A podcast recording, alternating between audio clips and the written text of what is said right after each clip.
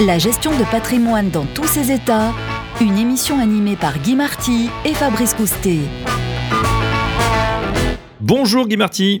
Bonjour Fabrice. Avec vous, on va parler des baisses de valeur de part dans les SCPI. Ce sont les sociétés civiles de placement immobilier, collecte record en 2022 et puis soudain en 2023, patatras. Euh, première baisse, parfois importante en tout cas sur la collecte et même sur les valeurs de part. C'est une demande de l'AMF. Certains se sont exécutés. Alors, il semble que euh, les valeurs de part ont chuté pour certaines SCPI, d'autres pas, et il semblerait que on s'attende à une nouvelle salve en fait de, dévalorisation, donc de, valorisation à la baisse. Comment la situation a-t-elle pu évoluer si vite, si rapidement et se dégrader si rapidement? Bonne question. Alors en, fait, euh, les valeurs de part sont déterminées par la société de gestion à partir des expertises des patrimoines immobiliers. Et en fait, trois choses à comprendre sur l'expertise, parce que c'est là que s'est passé euh, ce qui a provoqué les, modifications. D'abord, quand un expert examine un patrimoine immobilier, il va évidemment comparer l'immeuble qu'il regarde à des transactions bah, qui ont lieu dans les deux, trois derniers mois. Et ces transactions-là, elles ont été euh, décidées deux ou trois mois avant. Donc en fait, l'expert, quand il regarde un immeuble, voit déjà un petit peu le marché tel qu'il commençait à bouger il y a 4, 5, 6 mois. Donc ça, ça peut faire un décalage. Et puis, on n'est pas en bourse. Le marché immobilier a de l'inertie.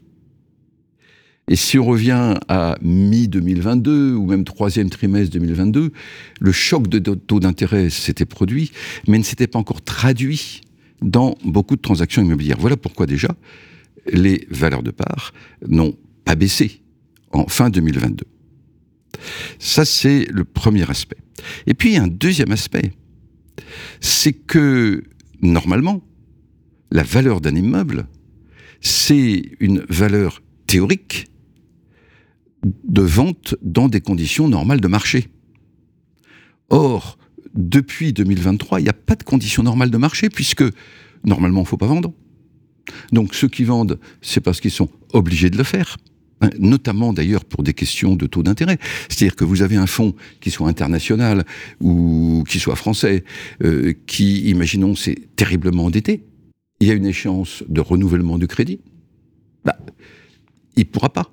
Donc, il va vendre quelques immeubles. Si bien que les transactions qu'il y a sur le marché aujourd'hui ne sont pas des transactions, on va dire, dans des conditions normales, mais c'est le marché. Alors, Guy, une question. Pourtant, ces SCPI, elles ne sont pas supposées revendre leurs immeubles. Alors, exactement. Et c'est, je dirais, la troisième chose à comprendre sur l'expertise qui est, il me semble, moins facilement comprise. En fait, depuis toujours, les experts français et allemands avaient l'habitude de lisser dans leur valeur d'expertise les valeurs pour les, fonds immobiliers, si vous voulez. Pourquoi? Parce que ils considéraient justement, comme vous le dites, que la SCPI ou le fonds immobilier allemand n'avait pas l'intention de vendre, donc c'était plutôt le flux de revenus qui est important. Et après tout, si le marché avec des chocs, c'était pas tout à fait euh, au niveau du fonds que ça se passait. Mais il y avait une école anglo-saxonne l'anglo-saxonne du mark-to-market, c'est-à-dire à chaque instant, un fonds doit être évalué comme s'il était liquidé demain matin sur le marché. Et donc, il se trouve que l'approche anglo-saxonne a envahi l'Europe et euh, a déterminé la vision des autorités de tutelle, de régulation, si bien que aujourd'hui, les experts sont quelque part tenus par leur pratique, si vous voulez, de faire des analyses au marché, à la valeur exacte de marché. Et en fait, on assiste à un changement de nature du produit SCPI, par exemple. C'est-à-dire que euh, depuis des années et des années, les SCPI ont traversé plusieurs crises immobilières, avec finalement assez peu de, valeur de, de de leur valeur de part. Et ça correspondait à une certaine logique. Désormais, les prix des des CPI, et d'ailleurs aussi des OPCI, de tous les fonds réglementés, suivront les hausses et les baisses du marché, même brutales, euh, même accidentelles indépendamment des revenus qui, eux, sont beaucoup plus stables. Donc il y a un changement de logique du produit. C'est très clair, ça veut dire que si le marché est déprimé, bah, finalement, mécaniquement, euh, bah, les valorisations vont baisser. Mais alors, euh, si, euh, si on, évalue mark to market, comme vous voulez, au prix du marché, quelles que soient les conditions du marché, on se rapproche un peu de la bourse, Guy bah, C'est la logique anglo-saxonne. C'est-à-dire qu'on avait une logique continentale, si vous voulez, de on ne vend jamais. C'est pour ça d'ailleurs que traditionnellement, nous avions, nous, par exemple en France, comme dans les pays du sud de l'Europe, des droits d'enregistrement très élevés sur l'immobilier. On ne vend jamais. L'immobilier ne se vend pas. Bon. Il en était resté quelque chose. Les anglo-saxons, eux, c'est le marché, rien que le marché au jour le jour. Mais ça veut dire quelque chose pour les CPI, par exemple. C'est que si les parts baissent aujourd'hui, elles remonteront demain. C'est-à-dire que si on suit le marché, ben on le suit à la baisse, puis on le suit aussi à la hausse. Or, aujourd'hui, ce qu'il faut bien comprendre, c'est qu'on est dans un marché euh, tout à fait traumatisé par, euh, quelque part, un corner entre la hausse des taux d'intérêt et l'endettement des fonds immobiliers. C'est-à-dire qu'il y a des acteurs qui sont obligés de vendre. Donc le marché est mal orienté. Alors, je vous rassure, l'Allemagne est pire que la France, et le Hollande est encore pire. C'est-à-dire que les marchés sur lesquels des investisseurs internationaux se sont précipités à crédit pour acheter beaucoup ces dernières années souffrent beaucoup plus que nous. Mais cela dit, les CPI bon, ont des baisses du prix de part, et ça remontera. Euh, autrement dit, cette baisse n'a pas la même signification qu'elle aurait eu dans un contexte précédent. Combien de temps faudra-t-il euh, patienter pour revoir euh, une hausse justement de ces valorisations? Alors, je n'ai pas de boule de cristal.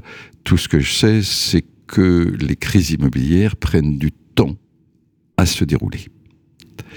Donc aujourd'hui, on assiste à une période terrible pour les fonds, les investisseurs institutionnels qui ont besoin de vendre, parfois pour des raisons très techniques. Hein. Euh, c'est formidable pour ceux qui peuvent acheter.